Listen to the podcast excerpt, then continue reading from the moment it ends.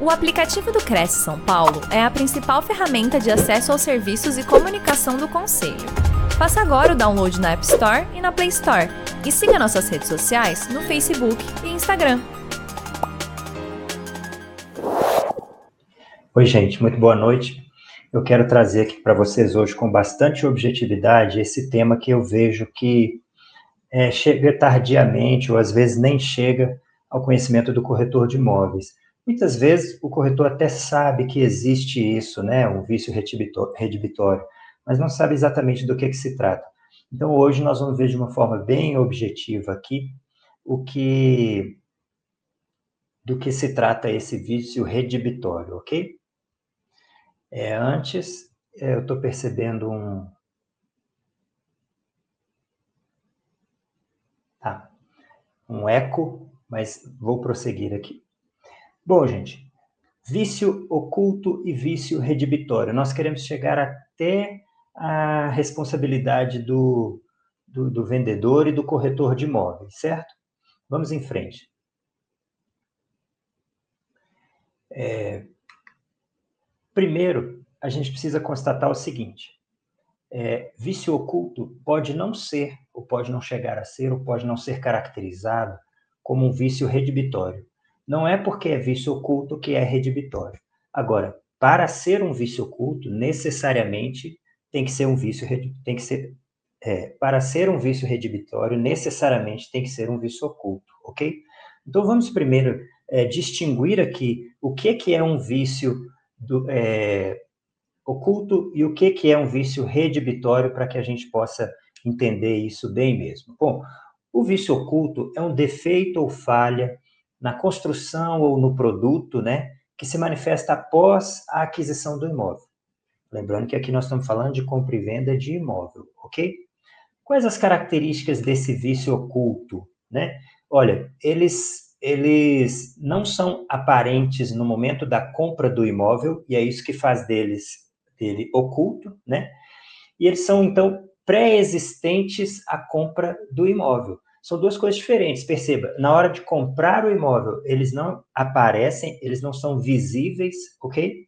E mesmo que eles se manifestem depois da compra do imóvel, para ser enquadrado como um vício é, é, redibitório, ele tem que pré-existir a compra do imóvel. Se ele apareceu depois, então ele não vai ele não vai responsabilizar o vendedor, porque ele é um fato que aconteceu depois da compra e venda. Então, o vício oculto ele tem essas características aí, ó. Ele tem que ser, ele não é aparente no momento da compra do imóvel, ele é oculto, e ele é, é pré-existente antes da compra do imóvel, ok?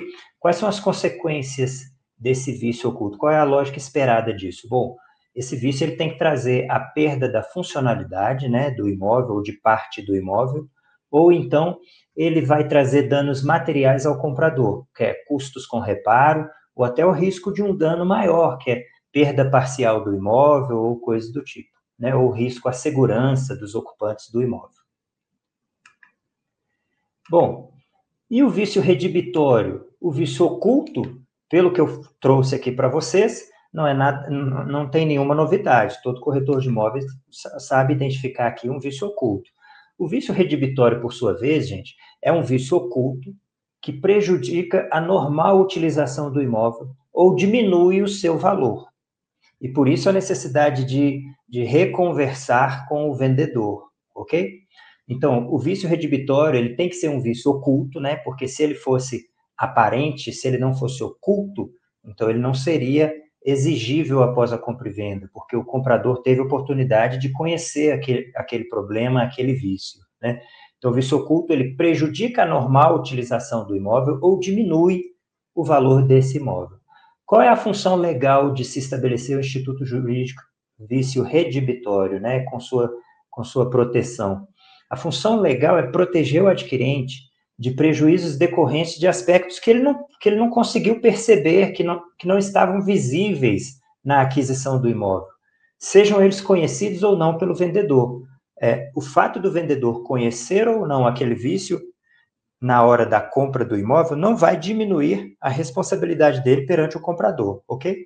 Então, é para o vício redibitório, esse instituto jurídico foi estabelecido para proteger os compradores, para proteger aquele comprador daquele defeito no produto, daquele defeito no imóvel que não foi revelado na compra do imóvel, ele estava oculto naquele momento.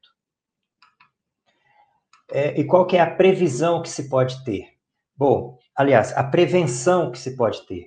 Aqui, gente, a prevenção, eu digo tanto para o corretor de imóveis quanto para o vendedor, né, no que diz respeito à responsabilização. Se o vício redivitório provoca, pode promover a indenização, né, por parte do vendedor, também por parte do corretor, a gente vai ver isso, é como prevenir esse problema, né? A forma de prevenir é tanto comprador quanto, quanto é tanto vendedor quanto corretor de imóveis é, é minimizar é, é, a desinformação do comprador. Quanto mais informação o comprador tiver, menos coisas ocultas é, terão a ser percebidas depois, né? Então já se sabe que aquela infiltração vem de um vício oculto que é a infiltração de água na parede ou vinda do telhado, então revela isso, olha, esse imóvel está sendo vendido, ele é um milhão de reais, está sendo dado aqui o desconto, ele tem aquela pequena infiltração ali, ó, e aí pronto. A hora que você revela para o comprador aquele problema que ele tem, ou até que não está aparente, né? Então você evita ali, você, você impossibilita ali uma, uma eventual indenização é, em função de vício redibitório, porque aquilo já não era mais oculto ao comprador que teve ciência no ato da compra, ok? Então é dar ciência da, dos problemas que são que são conhecidos, né, no imóvel, porque, porque não conhece não tem como dar ciência, mas os problemas que são conhecidos no imóvel evita que futuramente esse comprador venha a requerer indenização por perdas e danos aí, em função do vício oculto, né? Muito bem, gente. Tendo visto, tendo aqui separado né, o conceito de vício oculto e vício redibitório, vamos traçar aqui uma conclusão, então. Então, o vício redibitório é um vício imperceptível no momento da aquisição do imóvel, né, portanto, oculto, né, pré-existente, ok? E que torna impróprio ao uso a que se destina o imóvel, ou lhe diminua o valor. Esse é o conceito e é como a gente e é o que a gente vai utilizar para enquadrar qualquer vício oculto ou qualquer defeito no imóvel adquirido como um vício redibitório. Ou seja, o imóvel pode ter e vai ter imóveis usados, né?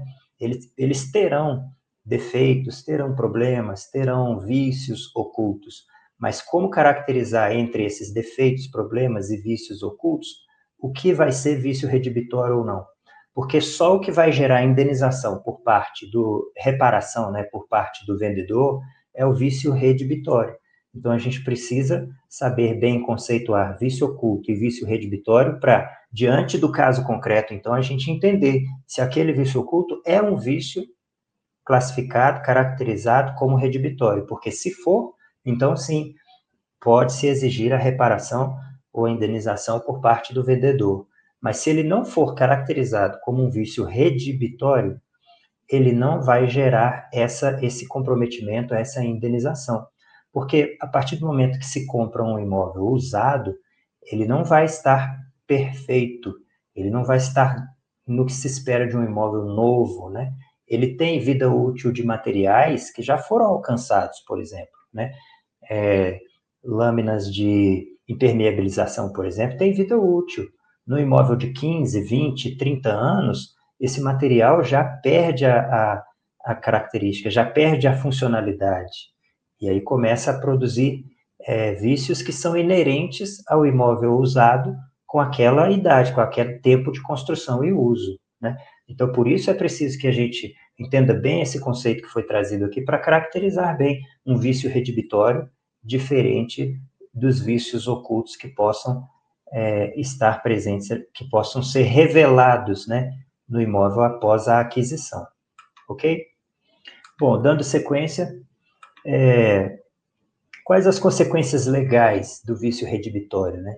Vamos ver aqui, a primeira delas, então, é o prazo, né? O prazo é decadencial, gente. O prazo, o prazo para um comprador é, se manifestar em relação a um, a um, a um problema que foi revelado no imóvel após a aquisição, né, e que é decorrente, então, de um vício oculto, que pode ser classificado como um vício redibitório, é de 12 meses a partir da aquisição do imóvel. E aqui eu vou corrigir a minha fala. Não é da, a partir da aquisição do imóvel, é a partir da posse do imóvel, porque às vezes pode adquirir o imóvel e só entrar no imóvel, né, e só ter a posse do imóvel meses depois. E você só consegue constatar é, problemas que apareçam após a compra quando você já está no imóvel, quando você já está fazendo uso da posse do imóvel.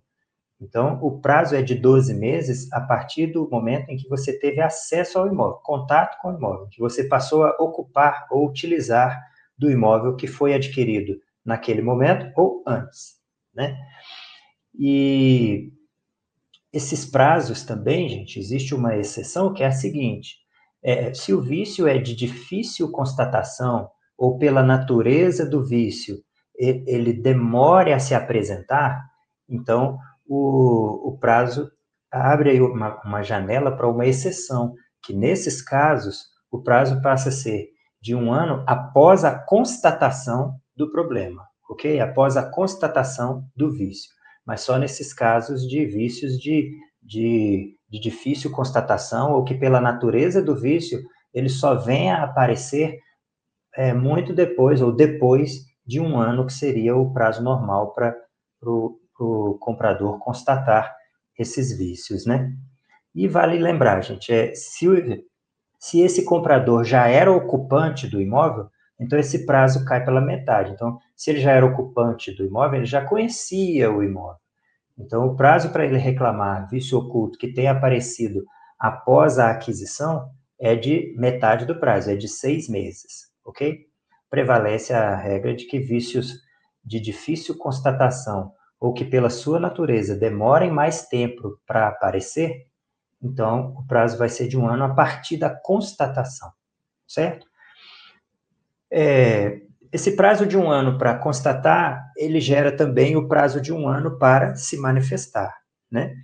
E nos casos em que a contagem do prazo é a partir da constatação do vício, então é um, é, é, é um prazo só, é um ano a partir da, da constatação. Se ele já era ocupante, então seis meses, certo?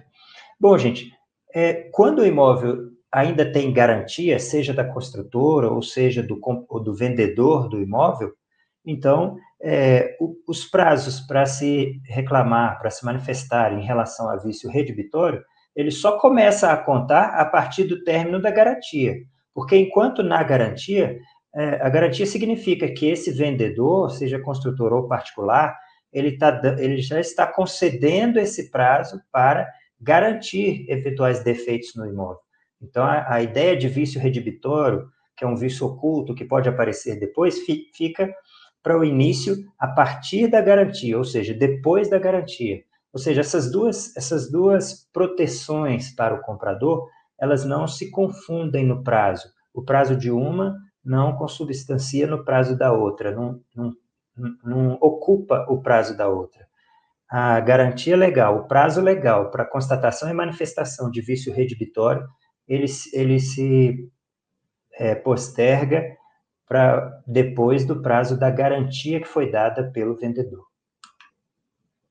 Bom, em termos de consequência legal do vício redibitório, vamos falar da, da pretensão que se pode ter, né? O comprador, a partir do momento que ele, que ele identifica ali um defeito, um problema que vem, que é originário de um vício, redibitório, que um vício que tenha sido classificado, enquadrado como um vício redibitório, a gente já falou que não basta ser um vício oculto, né? Então ele tem duas, ele tem que escolher aqui, ele pode escolher entre duas pretensões. A primeira que eu estou trazendo aqui é a ação redibitória, uma ação judicial, né? E aqui eu estou dizendo é depois de tentar o acordo com o vendedor, né? Então ele vai buscar como pretensão uma ação redibitória que vai buscar rescindir o negócio e voltar ao status quo antes, ou seja, a como as coisas eram antes. Eu te entrego o imóvel e você me devolve o dinheiro que foi pago, mais os custos que eu tive com o contrato. Né? Isso é voltar ao que era antes, é rescindir o negócio motivado na presença de um vício redibitório. E a outra pretensão que o comprador pode ter é a ação estimatória, ou seja, nessa ação estimatória, ele pode buscar tanto a, a busca por. Eh, o objetivo é conservar o negócio, é aquele assim, não, eu gostei do imóvel, eu quero o imóvel, não quero rescindir o negócio, mas eu quero ser reparado desse dano, desse custo que esse vício oculto é, que se apresentou agora se revelou, né? Então, por isso eu estou buscando essa, essa reparação aqui. Essa ação, então, ela tem o um nome de, ela tem esse nome de estimatória, ela vai é para quem quer conservar o contrato, né, conservar o negócio, e aí ele vai buscar a reparação dos, do vício ou o ressarcimento do valor correspondente à redução no preço do imóvel, né, causada por esse vício. Então aí ele busca, ele pode pretender uma de duas coisas. É, olha, o conserto desse vício fica em 20 mil reais. Eu quero receber 20 mil reais. Aí ele vai estar reparando o vício. Ou então, é, o conserto desse vício, se pudesse ser consertado, né, é, é, seria tanto. Ou até não se sabe o preço. Porém, isso reduziu no valor do imóvel em 50 mil reais. Então, esse imóvel só seria vendido com esse vício se eu soubesse desse vício. E se qualquer outro soubesse desse problema, por, por 50 mil a menos. Então, já que não dá para reparar o vício, eu quero uma indenização nesse valor que seria abatido do preço do imóvel se a gente tivesse ciência desse vício na hora da compra. Então, duas formas de reparar mantendo o negócio, ou reparando o vício pelo custo da reparação, ou, ou indenizando no valor que esse vício gerou de abatimento no preço do imóvel. Essas são as duas pretensões que um comprador que identifica e classifica um vício redibitório pode ter perante o vendedor do imóvel, né? A rescisão do negócio, eu quero trazer aqui um tópico muito especial, porque a lei não abriu precedente aqui, quando ela instituiu o vício redibitório como um, como um, um, um conceito jurídico, né, um instituto jurídico, ela não abriu espaço simplesmente para aquele comprador que já não quer mais o imóvel, que depois de estar dentro do imóvel ele pretendeu a rescisão do, do, contrato, né, quer devolver o imóvel, não é o que ele esperava, né? A lei não abriu aqui um precedente para essa figura, para esse caso, gerar rescisão do negócio, porque pelos princípios do contrato, as partes devem fazer de tudo para manter o negócio, né, para executar o contrato, para manter o contrato, e não para desfazer o negócio. Então, nesse sentido, é, por, por, por boa fé contratual, as partes devem fazer de tudo para manter o negócio. E aí, se for possível corrigir o vício, essa deve ser a prioridade. Se mesmo não sendo possível corrigir o vício, é possível é, continuar no imóvel com segurança, utilizando-se das funcionalidades do imóvel, mas essa perda do vício é representada pelo valor que reduz no preço do imóvel, então, como outra alternativa, deve-se buscar a reparação desse valor correspondente à redução do preço do imóvel, uma vez que não é possível reparar o vício, mas é possível conviver com ele, certo? E por último, então, não havendo como corrigir o vício ou não se mostrando disponível para corrigir o vício, né, o vendedor, e ainda é, não se mostrando disponível o vendedor para indenizar na, no valor que esse vício reduz na, no preço do imóvel, então sim, não resta outra alternativa senão a rescisão do contrato. E aí a rescisão do contrato por vício redibitório significa devolver todo o dinheiro que foi pago, devolver o imóvel, né? E cada um fica como estava antes. É, o mais difícil dessa, dessa, de se chegar até esse ponto é que a essa altura do campeonato, o comprador também já fez benfeitorias no imóvel, o comprador gastou com mudança, com adaptação ao local, e aí esse prejuízo, como fica, né? E essa indenização pelas benfeitorias que foram feitas no imóvel? Isso vai complicar muito o processo e ainda vai exigir uma reparação maior do que ah, o, dano que foi provocado pelo vício. Então, vai gerar uma discussão muito maior no, nessa ação. E aí, então, por isso, essa ordem de preferência que as partes devem buscar para se alcançar a solução do problema, de forma que a rescisão seja a última hipótese e não uma faculdade é, né, é, simplesmente. Muito embora o Código Civil traga com uma faculdade no âmbito da jurisprudência, na lida dos magistrados, na análise de cada caso concreto, por outros princípios do jurídico, como, por exemplo, da, da boa-fé contratual, da manutenção, do, do quanto as partes devem fazer para manter os contratos, então, opera-se dessa forma, tendo a rescisão como última alternativa. Então, essas são as consequências legais é, a partir do momento em que se identifica, né, se constata um vício redibitório, é, o que, que se, é, em que prazo e o que se deve buscar de reparação do vendedor, é o que a gente viu aí. Tendo dito isso, gente, de onde a gente extrai, então, né, a responsabilidade do vendedor, né? Bom, é, a responsabilidade constatado o vício redibitório, né, é, é, para a gente falar em responsabilidade, a gente não está falando de, de ter encontrado um defeito, simplesmente. Né? Não é a mancha da infiltração surgiu na parede. Né? Não é. Esse seria o primeiro passo. Depois disso é que vai se constatar realmente por laudo técnico é, qual é o vício, porque muitas vezes o, o comprador identifica é o sintoma, né? É o, a patologia, é, por exemplo, a mancha na parede. Mas qual que é o vício? Ah, a mancha da parede vem de uma umidade. A umidade vem de uma infiltração provocada, por exemplo, por não haver ou por ter sido mal instalada o, o, o recurso de vedação. Aí, por não ter aquela vedação que era necessária ou por ela ter sido mal instalada, é que gerou a entrada de umidade na parede e, e, e por fim, a mancha na pintura da parede. Ou seja, é, o que é a forma como o defeito se apresenta e o que é o defeito em si, né? o que é o vício em si.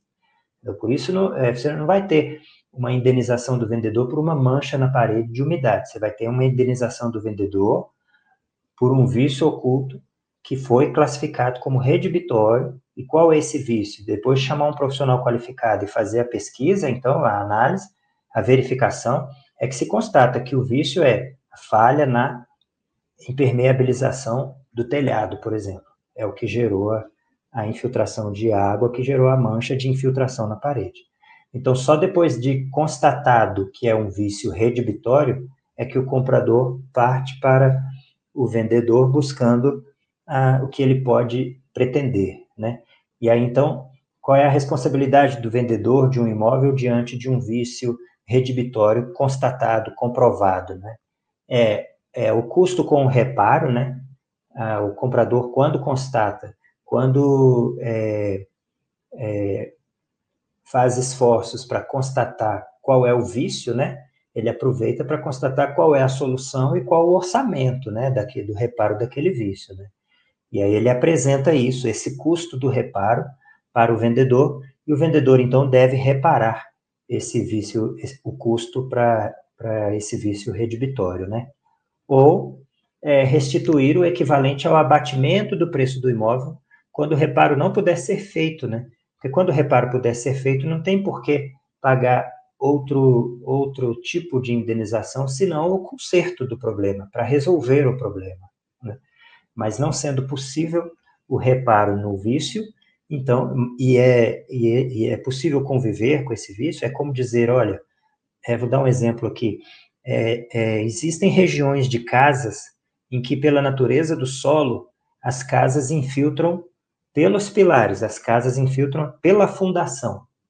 Então, é quase que inevitável a, a, a, é, que essas casas sofram infiltração, né? a não ser que a casa já seja feita com um projeto que saiba dessa, dessa hipótese e já previna isso. E mesmo assim, a prática tem mostrado que, em muitos casos, não há uma eficiência de 100% na vedação quando vem do solo, né? Acaba havendo, sim, alguma infiltração da fundação para as paredes. Nesse caso, ou seja, uma característica da região, não tem como desfazer a casa para construir de novo, fazendo uma fundação que agora sim prevenisse esse tipo de infiltração. Então, é, não tem como corrigir o problema dessa infiltração, mas é possível conviver com isso. É possível, por exemplo, mudar a forma de acabamento das paredes, colocando pedras, colocando materiais que não que não demonstram, que, que não propagam, prospectam essa infiltração da umidade, né? E aí conviver na casa com aquela infiltração sem ter os problemas que a infiltração causa. Nesse caso é que haveria essa segunda hipótese, é, ou seja, é que o vendedor, ao invés de custear os reparos, que não serão eficientes, ele vai restituir o equivalente ao que, ao que aquele vício, que aquele problema abateria no preço do imóvel, abate né, no preço do imóvel, caso fosse constatado, revelado antes, né? Por quanto se venderia essa casa? Uma casa com essa infiltração, ela custaria menos quanto, né? E aí é isso que o vendedor vai, então, aqui se responsabilizar. E, e é, lembrando o seguinte, gente, quando o vendedor sabia da existência daquele dano, então ele responde não só pela reparação do dano ou pela indenização do, do preço que foi abatido do imóvel, né, por aquele dano, mas também por outras perdas e danos comprovados pelo comprador.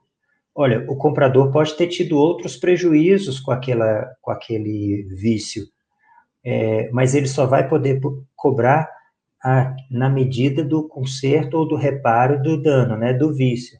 Mas quando ele comprova que aquele vendedor sabia da existência daquele vício e mesmo assim vendeu a casa sem revelar o vício, vendeu o imóvel sem revelar o vício, então aí o comprador pode pedir sim como indenização, como reparação, é, outras perdas que ele tenha tido aí no, no curso, é, que ele tenha sofrido com as consequências desse vício, desse dano, ou que ele já tenha gasto na solução de reparar aquele problema aparente ou até o vício mesmo, né? e não tenha conseguido porque não, tenha, não tinha constatado antes como um vício redibitório, ok? É, então, a, a, a, responsabilidade do vendedor, ela vai ser majorada, ela vai ser agravada na medida em que o comprador conseguir comprovar que esse vendedor conhecia aquele vício antes da, no momento da venda do imóvel, né? É difícil constatar isso, mas é possível, viu? Eu já vi casos, por exemplo, em que ao procurar o engenheiro que ia solucionar o problema, que ia identificar o que estava acontecendo, aquele mesmo engenheiro manifesta: olha, eu já fui procurado para esse imóvel. Uh, o fulano de tal já havia me procurado, eu já havia constatado esse problema e havia dito a solução. Aí pronto, fica caracterizado que aquele vendedor já havia chamado aquele profissional, já sabia do dano e mesmo assim colocou à venda o imóvel sem revelar, né, que aquele problema existia. Né? Isso agrava então a responsabilidade do, do vendedor.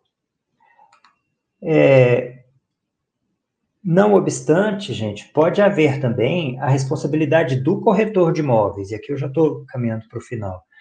É, quando é que o corretor de imóveis pode ser responsabilizado por um vício é, redibitório no imóvel?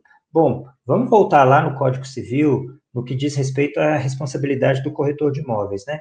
O corretor de imóveis é obrigado a, a a conduzir a mediação com a prudência que o negócio requer, né? Informando aos clientes espontaneamente todas as informações sobre o andamento do negócio.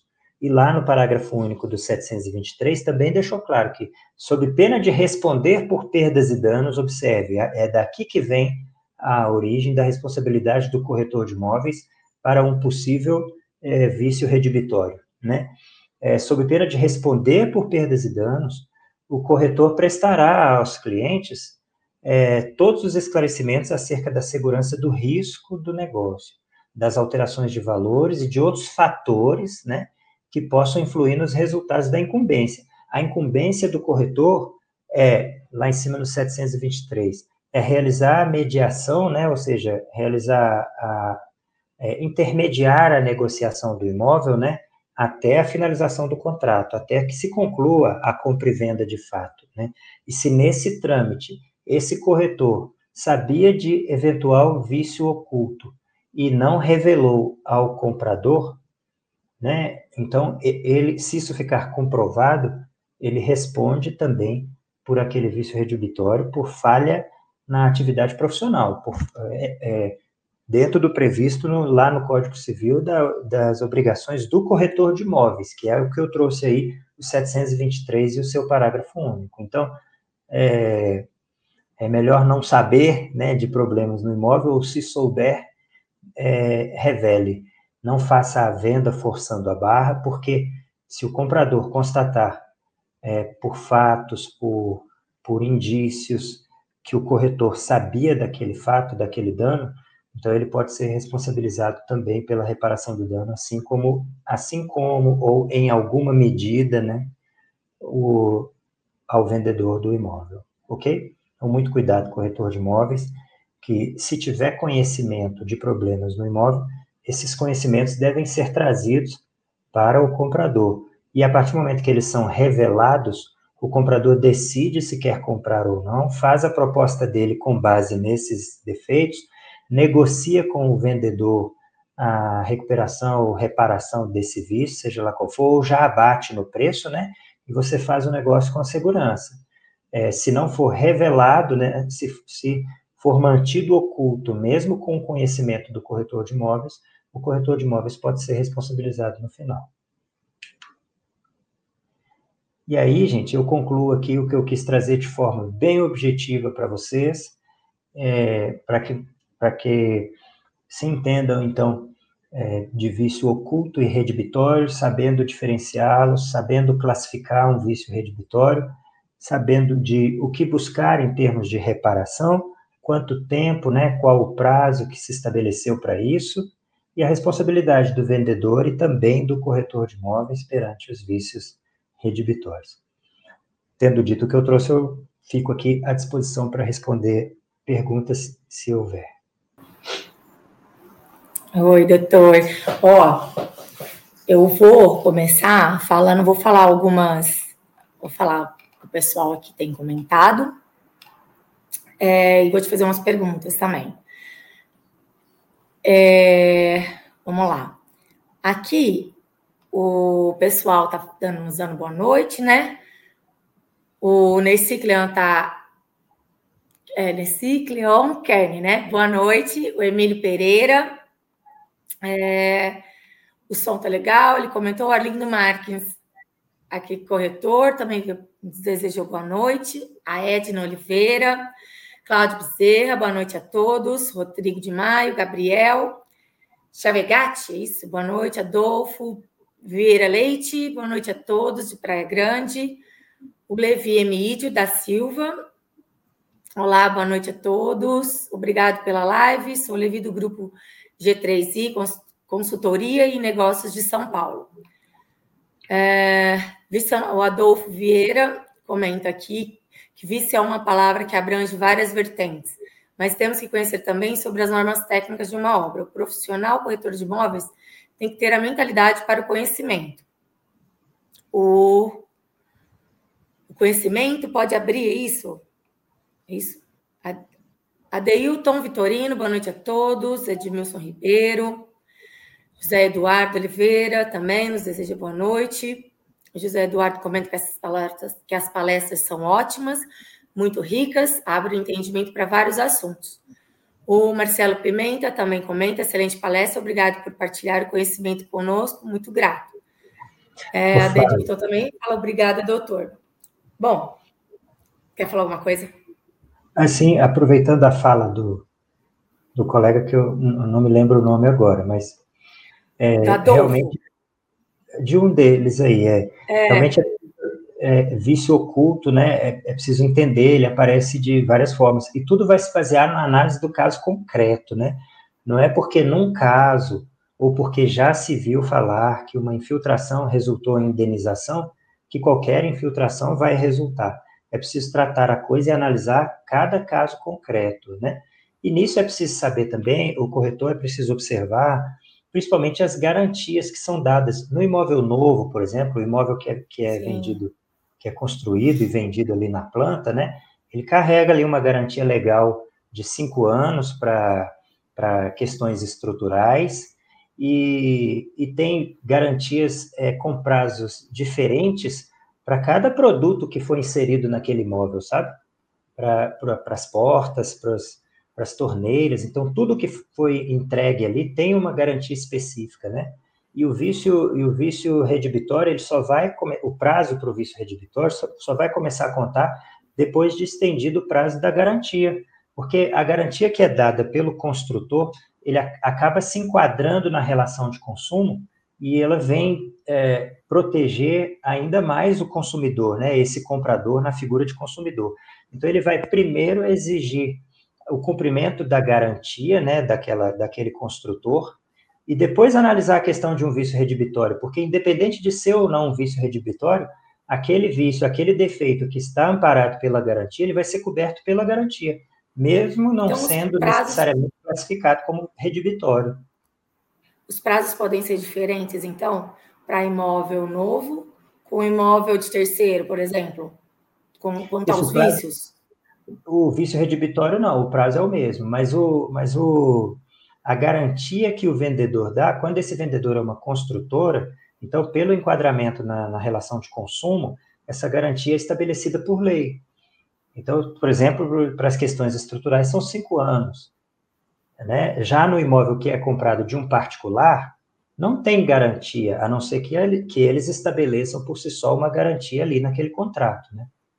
Mas, enfim, a análise do vício redibitório ela vai partir do término da garantia, porque enquanto houver garantia para aquele defeito, o comprador pode se usar simplesmente do cumprimento da garantia. Ele não precisa, ele não precisa ter o trabalho de classificar, identificar, classificar como vício redibitório para exigir o cumprimento da indenização na, na qualidade de um vício redibitório. Se aquilo já é garantido, ele pode simplesmente exigir o cumprimento da garantia e o conserto.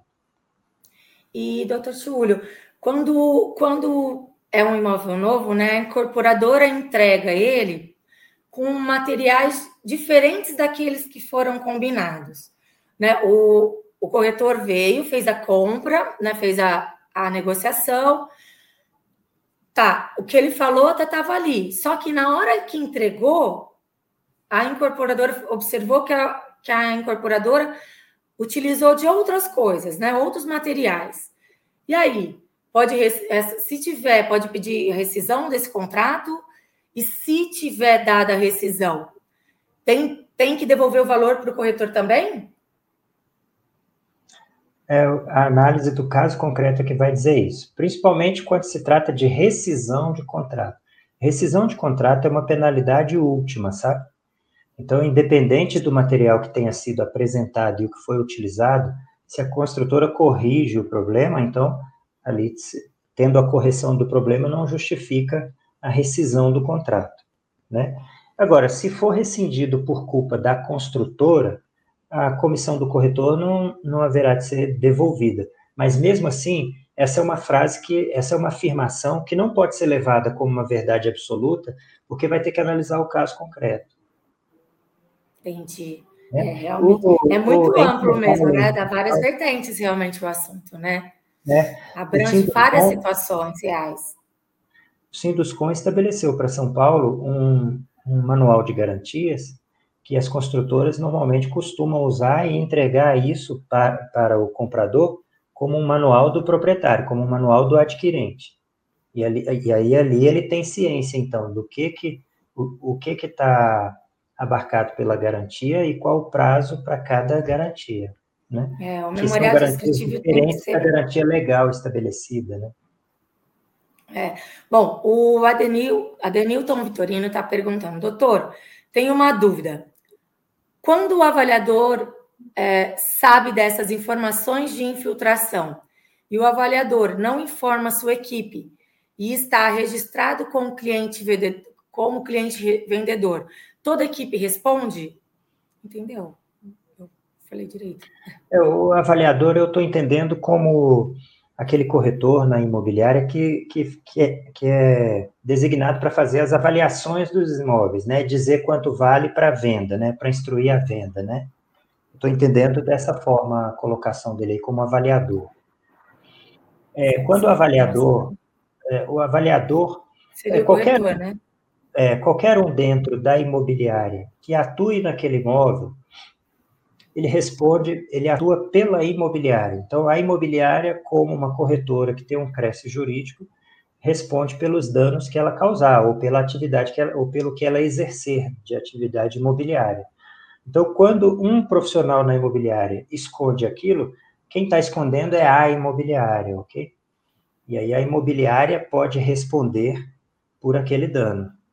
Muito embora quem tenha ido lá tenha sido só um corretor ou um profissional avaliador ou só quem foi mostrar o imóvel para o cliente comprador, né? Então é preciso é, a imobiliária ela, ou a equipe tem que ter esse cuidado, sabe? É, não é só uma questão de esconder, de omitir. A responsabilização vai para a pessoa jurídica por qualquer daqueles que a represente, né? Entendi. Bom, a, o Cláudio Bezerra, ele fala, na lei de locações, diz que o corretor é, não precisa fazer vistoria, mas como devemos agir com diligência e prudência, sempre vamos fazer. Comenta embaixo, no caso de compra e venda, tem alguma lei sobre é, a obrigação de fazer vistoria? Não. Até na locação, a lei diz que é, o locador é obrigado a entregar ao locatário é, relação de, de bens e do estado de conservação do imóvel quando solicitado pelo locatário. Então, muito embora seja uma prática comum as imobiliárias fazerem vistoria, né, de início, para depois confrontar o imóvel no final, a lei não obriga a fazer, ela só diz, ó, o locador é obrigado a fazer quando o locatário exigir, certo? Se não exigir, não é obrigado a fazer mas ele faz porque é um direito dele que ele vai querer preservar lá no final da locação. Ele vai querer exigir que o imóvel esteja conforme o início da locação. Por isso todo mundo faz na locação. Na compra e venda, a lei também não diz que é obrigado. Até é, na, na, do inquilinato, ela ainda diz que é obrigado quando o locatário exige, né? Na lei, na compra e venda, não tem nada dizendo que é obrigado a fazer vistoria ou não. Inclusive, você pode comprar um imóvel em outro estado sem nem ir lá visitar ele. É, basta você olhar a documentação do imóvel e aí então você compra o imóvel. Não é exigido que, você, que o comprador esteja em visita, esteja presente no imóvel, muito menos que seja feita vistoria daquele imóvel. A imobiliária com mais cautela, ela faz, ela quer conhecer o imóvel, não só para para ver as características que ela, que ela vai anunciar do imóvel, não só para que a equipe de vendas conheça o imóvel para falar para o cliente comprador interessado, né? Mas porque ela quer saber se aquele imóvel é compatível com o que ela quer colocar no portfólio dela, né? Às vezes é um imóvel que, que não é compatível, então ela, ela quer ver, ela quer entender o que, que é aquilo que ela está oferecendo, até por causa das responsabilidades que ela vai assumir a partir do momento que ela, que ela anunciar e vender aquele imóvel. Então, penso eu, viu, Cláudio, eu acho que vistoria é muito importante. É um, é um direito e, um, e é uma proteção, né? Protege, porque tanto para compra e venda como no, no compra e venda é mais difícil de ser feita uma vistoria assim, né? Por um mais por um profissional assim mesmo, né? Mas seria bom, porque é, é uma precaução, né? Para é, não ter. É, às vezes é uma forma de, de, tentar evitar esse, esse problema futuro. De evitar Tanto problemas. na compra e venda, né? É, veja, de minimizar problemas, né? Porque se é um vício oculto, é. ele não vai estar aparente, né? Mas minimizar. Os bancos, em todo imóvel que o banco faz financiamento, ele manda o engenheiro avaliador, é. né? O vistoriador. Ah, é, é quando é, é financiado é, assim, os né? objetivos, como envolve o seguro, como envolve o financiamento, como envolve longo prazo nessa relação, né? Um dos objetivos do banco é que esse engenheiro identifique se esse imóvel é apto à garantia, né? Se não tem patologias que ele já possa constatar no imóvel, que é. vá comprometer a funcionalidade do imóvel antes do prazo do financiamento, né? Então, é, é, e não, gente, é muito desagradável. É, é muito desagradável quando você compra, você está empolgado, chega lá e depois ter que lutar com tudo isso não é nada daquele jeito, e é problema, tudo quanto é lado, é barulho, é infiltração, até você chega com vontade de morar na sua casa, aí não, não é nada daquilo, é muito desagradável. Né? Virou um estresse, o que era para ser bom fica uma coisa complicada. É, o que é para né? ser a realização de um sonho, né, acaba virando uma é, novela.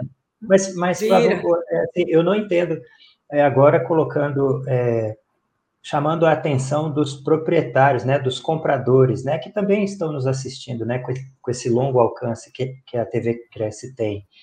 É, sabe, esse sonho, ele tem que ser, é, problemas envolvendo esse sonho da, da, da aquisição do imóvel é, podem ser minimizados com medidas preventivas, como Você vai Sim. comprar um imóvel, contrata um engenheiro, paga a consulta de um engenheiro para ele ir no imóvel e tentar constatar patologias que pudessem revelar vícios ocultos, sabe? Quanto custaria isso? Depende do, aí, do, né? Não, não, sou, não sou eu que vou dizer aqui o preço, mas é ínfimo, é ínfimo perto do valor do imóvel e perto do problema que se tem depois quando se constata um vício oculto, que às vezes um engenheiro ia visitar o imóvel e ia perceber, olha, ali eu tive uma, uma percepção, você tem que analisar aquilo ali com mais cuidado para ver se é ou não um vício oculto que ainda não está aparente, né? Por exemplo, é, dimensões ou, ou abertura de fissuras, de trincas, né? manchas de infiltração,